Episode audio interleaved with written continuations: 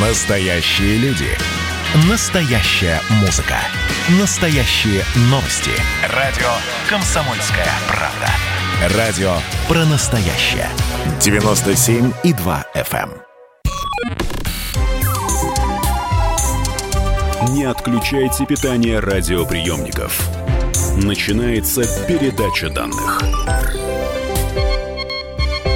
На каникулах самое время полениться и порассуждать о лени. Я думаю, со мной все согласятся. Здравствуйте. Это передача данных. У микрофона Мария Баченина. И я сегодня очень горда тем, кто у нас в гостях в эфире «Комсомольской правды». Доктор биологических наук, профессор, заведующий лабораторией эпигенетики Института общей генетики имени Николая Ивановича Вавилова Российской академии наук Сергей Львович Киселев. Правда ли, что с точки зрения биологии лень – это защитная реакция организма? Ну, чтобы сохранить побольше энергии, Лень – это м, тот термин, который придумали, извините, но средства массовой информации, поскольку именно они а, присутствуют в нашем вербальном про- пространстве, в наших умах. Лень – это э, как какой-то некий ярлык. Понимаете, вообще э, животным а человек, вы, как бы мы ни говорили, все-таки это в первую очередь животное, которое потребляет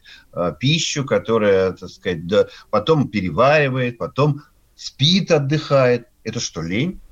После Нет. того, как он удовлетворил свои пищевые потребности, да, а, так сказать, он а удовлетворение пищевых потребностей – это очень важный момент в, для существования любого живого организма.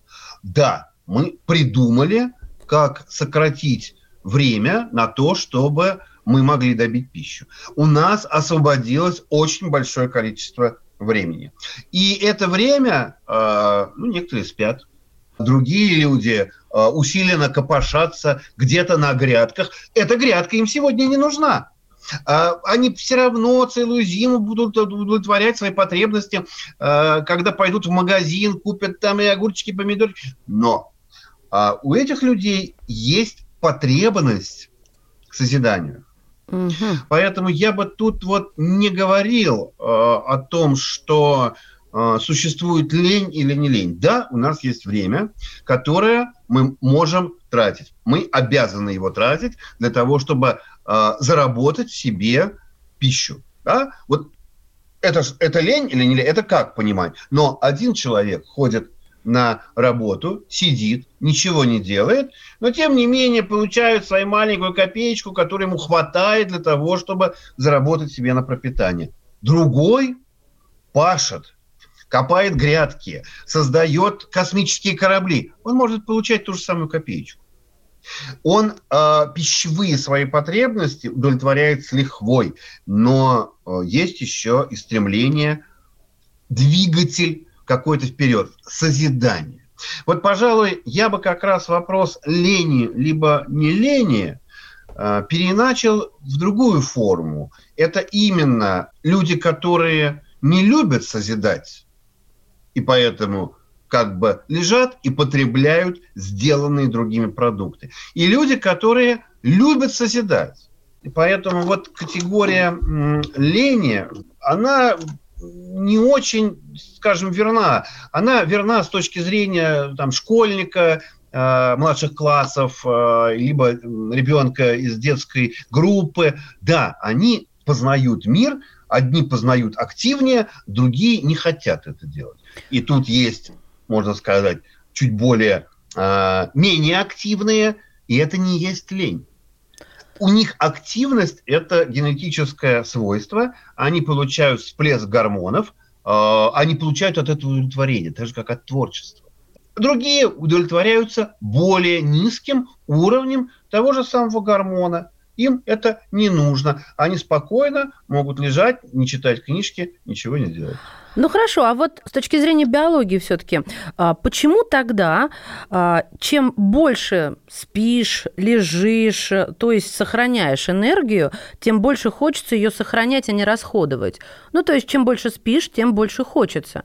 Да, для некоторых людей это действительно верно, но э, вы знаете, это ведь не для всех людей верно, что чем больше спишь, тем больше хочется. Э, опять-таки, это э, тот уровень гормонального удовольствия, который получает человек. Да? Это определенным образом э, зарегулировано. Но, понимаете, мы сейчас, в общем-то, уже выходим за пределы э, понимания человека как биологического вида. Мы больше вторгаемся в социум человека. Да? Вот социум позволяет человеку спать. Он ему разрешает. На самом деле, если, так сказать, вернуться к исходному, к человеку как биологическому виду, ну, вы знаете, спать необходимо. Но спать надо вздрагивая, потому что может съесть лев.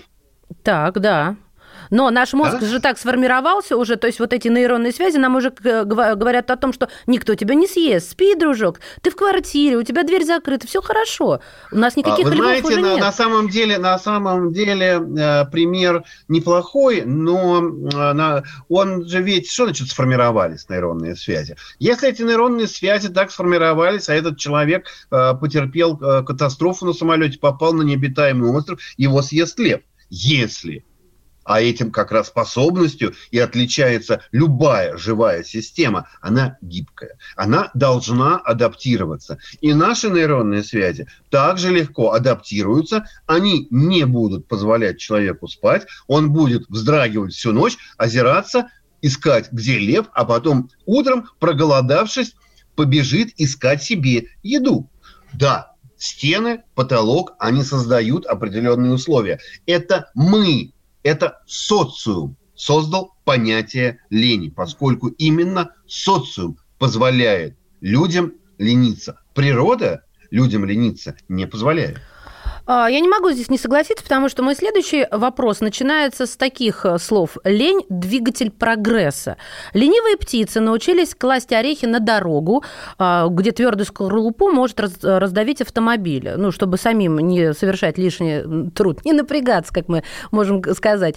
А, человек, которому в свое время надоело суммировать большие числа, изобрел операцию умножения.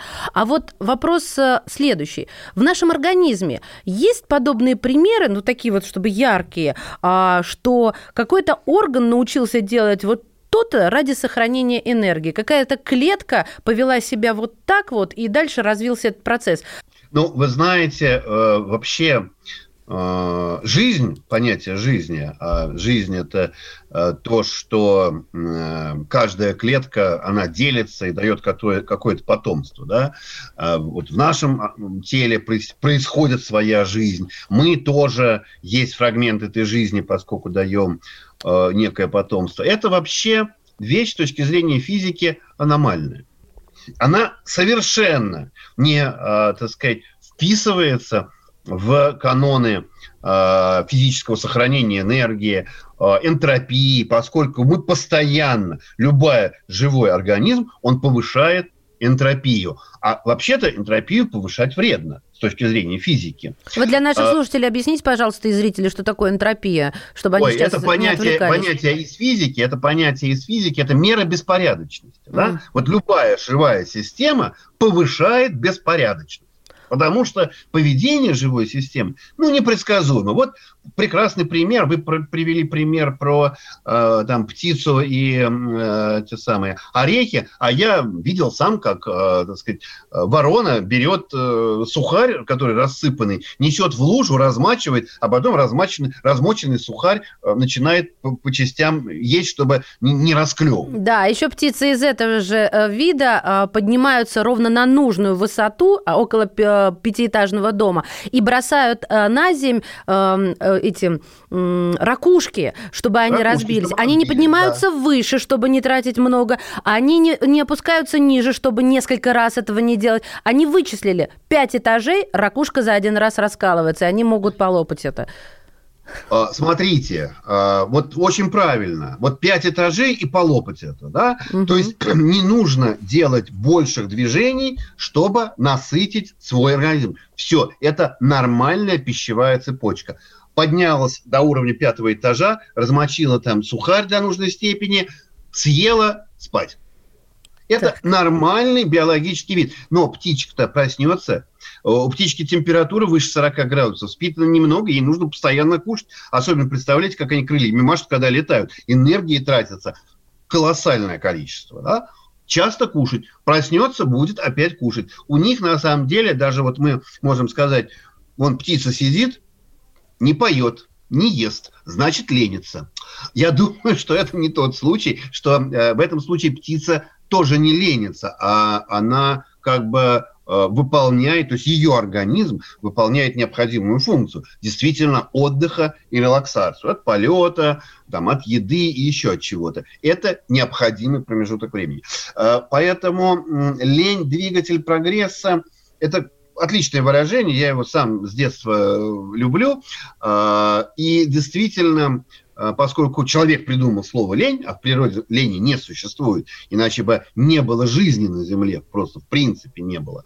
А, человек придумал это слово для того, чтобы каким-то образом, ну, наверное, оправдывать, э, так назовем в кавычках, свои изобретения. Друзья мои, прервемся буквально на несколько мгновений и вернемся к теме обсуждения лени с точки зрения науки. В эфире «Комсомольской правды» доктор биологических наук, профессор, заведующий лабораторией эпигенетики Института общей генетики имени Николая Ивановича Вавилова Российской академии наук Сергей Львович Киселев. Не отключайте питание радиоприемников. Идет передача данных.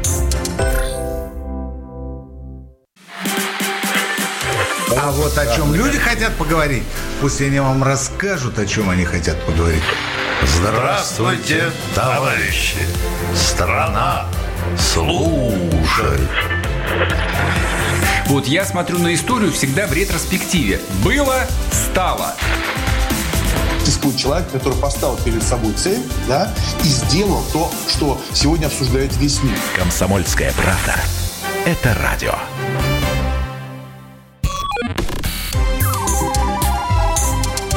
Не отключайте питание радиоприемников. Начинается передача данных. И снова здравствуйте. Это передача данных. У микрофона Мария Баченина. Сегодня говорим о лени, точнее, об активности и пассивности. Ну, лень с точки зрения науки, именно так мы обозначили сегодняшнее наше заседание. В эфире «Комсомольской правды» доктор биологических наук, профессор, заведующий лабораторией эпигенетики Института общей генетики имени Николая Ивановича Вавилова Российской академии наук Сергей Львович Киселев. Смотрите, а что для человека разумного, это я уже с точки зрения биологического вида, а, с точки зрения эволюции, эволюции все-таки важнее, чтобы э, сейчас ты не напрягался, чтобы был в безопасности, со сложенным в боках энергетическим запасом, ну, жирком тем самым, или тонкий, звонкий, и вот просто взбивающий ножками э, сметану в масло, но пробивающийся наверх. Вот именно с точки зрения эволюционного процесса и с точки зрения как биологического вида. Эволюция для человека она уже закончилась давно. Вот как он появился, вид Homo sapiens, вот сегодняшний человек, это точка, это тупиковая ветвь, скажем так, эволюции. Да? А может появиться другой, ну как неандерталец был, он исчез, поскольку, так сказать, наш вид взял, взял верх. Да? Вот теперь мы, э, мы должны спокойно сидеть на своей ветке, есть свой банан и ждать, когда появится еще более там sapiens, sapiens, sapiens. Ну, совершенно верно, какой-то конкурент. Да? Но э, если говорить, э, в каком виде лучше сидеть на ветке, конечно, во-первых, лучше с бананом сидеть. И, конечно же, э, пока, пока толстый сохнет, тонкий сдохнет. Все-таки, конечно же, э, какое-то оптимальное жировую прослойку, как вы сказал, конечно, необходимо иметь. После вашего недавнего интервью все были обеспокоены по поводу того, что удаленка, я цитирую буквально заголовки, может уничтожить человечество как социум. Правильно ли вас поняли? Правильно, действительно, потому что, значит, человек, э, собственно, вот он сформировался э, в социуме, и этим принципиально отличается. Когда, когда мы э, переходим на экранное там какое-то общение, ну, это здорово, то есть информацию мы получить можем с экрана, мы можем там на школьных досках всегда писали 2 плюс 2 равно 4. Так. Вот эта школьная доска остается. Но Э, но никогда, э, так сказать, э, это, этим никогда не ограничивалось, потому что там древние философы, они могли сколько угодно своим ученикам эти формулы писать на песке, волна тут же смывала то, что они написала, но самое главное, что было, это то, ту, ту философию, те слова, которые э, люди вкладывали в умы своих учеников. И вот, на мой взгляд, без контакта, без контакта, то есть без физического присутствия, чего э, вот это виртуальное – общение, оно не обеспечивает. Вот какого, какого бы размера не был э, дисплей, он э, не отразит э, живых глаз собеседника. Сергей Львович, вы загоняете в угол. Смотрите, какая история. Либо у нас убьет а, эпидемия, нет, эпидемии, я считаю, что это только начало, а, либо мы деградируем как э, социум и уйдем действительно в нулевой какой-то уровень. Э, так ли это, или я сгущаю краски? Ой, я думаю, что вы правы на 100%, но сгущаете краски. Эпидемии, они были и будут не первые, не последние. Э, так сказать, предыдущая пандемия, которую там знало человечество, ну, такая же массовая, это был вот эта вот испанка известная, угу. которая действительно по всему, на самом деле должна называться американкой, потому что, в общем-то, она из Америки пришла. Просто в Испании умерло больше всего людей в какой-то момент, да, а так-то это настоящая американка. Ну, конечно, подобные эпидемии э, будут происходить. Э, тут вот что важно понимать. Ведь если вы посмотрите информацию про сегодняшнюю пандемию, или возьмете информацию параллельно про ту же самую испанку. Вот испанка а, поражала в основном людей в возрасте 30-40 лет. Так. Грипп. А, на кого, кого поражает сегодняшний коронавирус? Пожилых людей.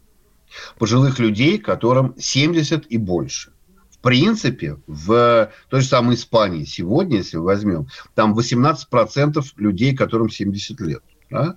Штаты приблизятся, приближаются к этой цифре и планируют, что в 25 э, либо 30 году у них будет население э, порядка 18% людей, которым 80 лет. К чему вы клоните? Я клоню к тому, что за последние 30, где-то там 30-40 лет продолжительность жизни людей на планете Земля увеличилась лет на 30. Угу.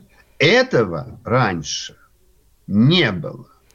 Увеличение продолжительности жизни людей озаботило нас, людей, тем, что повысилось количество абсолютное онкологических заболеваний. Мы успешно с ними боремся. Мы, поэтому я и говорю, что как бы э, э, и, и страшно, и правдиво. Да? Мы успешно боремся с онкологическими заболеваниями, но людей пожилых становится больше. Абсолютное количество онкологических заболеваний растет. Коронавирус кого выбивает? Он, в общем-то, наиболее тяжело его переносят пожилое, которого не было. По сути, с точки зрения, холодно сказать, биологии, появился субстрат, на котором вирус размножается. Я очень хорошо поняла, что это, в общем-то, э, регулятор процесса. Э, Конечно. Да. Э, вот последний вопрос хочу задать. Если человечество останется как вид и деградирует, ну, то есть обнулится, то может это и хорошо. Я сейчас понимаю, что философский окрас такой, но э, мы уже настолько, так сказать, испорченные, что, может быть, заново стоит как-то э, начать. Вот как вы считаете, может ли такое случиться? что ну, что-то такое произойдет, какая-нибудь не техногенная, а природная катастрофа. Осталось там 2-3 человека. И вот как вот вот заново этот процесс пойдет? Или это вообще невозможно с точки зрения ни э, биологии, ни математического какого-то моделирования, ни, вообще какая-то ерунду, я вы сейчас Марии сказали? Давайте я лучше расскажу про мамонтов. Мамонты жили на Земле э, почти миллион лет. 700 угу. тысяч лет на Земле жили мамонты. При этом у них были э, периоды как всплеска численности, да, угу. так и некие периоды так сказать, еще, ну, не полного исчезновения, потому что опять популяция восстанавливалась, но, тем не менее, подъем и спады определенные были. А, но, тем не менее, мы знаем, что мамонты э, вымерли, и вот совсем недавно э, погиб, умершие мамонты обнаружены вот на э, Новой Земле, и, в частности, э, так сказать, там э, их возраст там порядка, я не помню точно, но 4-7 тысяч лет назад они умерли. То есть это, в общем-то, на памяти человека современного. Ну, не на наш, не, не в христианскую эпоху, но mm-hmm. очень близко. А, и вот ученые взяли и, э, так сказать, сравнили некоторые гены вот этих вот последних умерших мамонтов с э, генами, которые есть у э, современных организмов, в частности, там у слонов, предположим, и обнаружили, что гены у этих последних умерших мамонтов, они несли такие изменения, несли такие мутации, что делало этих животных э, мало жизнеспособными. Они там вот сравнили там запахи, мамонты не чувствовали запаха, нет обоняния, не можешь найти травинку, соринку, не можешь покушать. Метаболизм, то есть энергетические вещи. То есть они как бы, вид генетически стал предрасположен к гибели по каким-то причинам, к вырождению. Я думаю, что каждый э, вид, существующий на Земле, он э, вот, будет удостоен именно такой же судьбы. Периода расцвета и периода потом э, угасания. Да? Мы знаем, ну, некоторые виды стабильно, вон акулы до сих пор плавают, им тоже, наверное, О, да. миллионы лет да, так сказать, как, как вид возник. А, вот, но, так сказать, э, существуют определенные условия. Все-таки а, человек, я считаю, ближе к мамонту, чем к акуле. То есть, на самом деле, период расцвета будет. Я уверен, что никакие информационные технологии на наше вымирание как мамонтов, не повлияют, потому что мы их создали, мы их можем от, отменить очень легко. Это, это, это, это элементарно. А, гораздо сложнее, конечно же, это с приходами а, вот, новых каких-то вирусов, а, приход которых мы предсказать не можем, поскольку природа настолько разнообразный творец и обладает таким могуществом, да, что человеку пока с ней тягаться совершенно невозможно, и дай бог, чтобы он не стал это делать, тягаться, потому что может вообще в тупик завести. Хотя вот такой тупик, когда он начнется, начнет тягаться с природой, и будет означать его конец, когда он, так сказать, скажет, а, я все могу, я а, поменяю природу, и тут раз – как раз упадет. Природа покажет, кто главный. Да, Слушайте, а, ну, в общем, возвращаясь к началу нашей с вами сегодняшней беседы, можно сказать а, про лень или активность, как, в общем-то, вы наставили, чтобы я обозначала лень или ее отсутствие, что, э, мне кажется, все хорошо в мир, ну, то есть нужно здравый смысл включать. И, чело- и человеку нельзя сидеть на ровно на мягком месте, верно, да? да? да, а, да потому что иначе вот это будет действительно ускорение прихода к тому самому тупику, э, ветвью которого мы и являемся. Совершенно верно. Хорошо, ладно, пойдем на грядку куда-нибудь. Ну, наверное. Спасибо вам большое. Я еще раз представлю доктор биологических наук, профессор, заведующий лабораторией эпигенетики Института общей генетики имени Николая Ивановича Вавилова Российской академии наук Сергей Львович Киселев был сегодня в передаче данных. Благодарю. Передача данных успешно завершена. Не отключайте питание радиоприемника. Скоро начнется другая передача.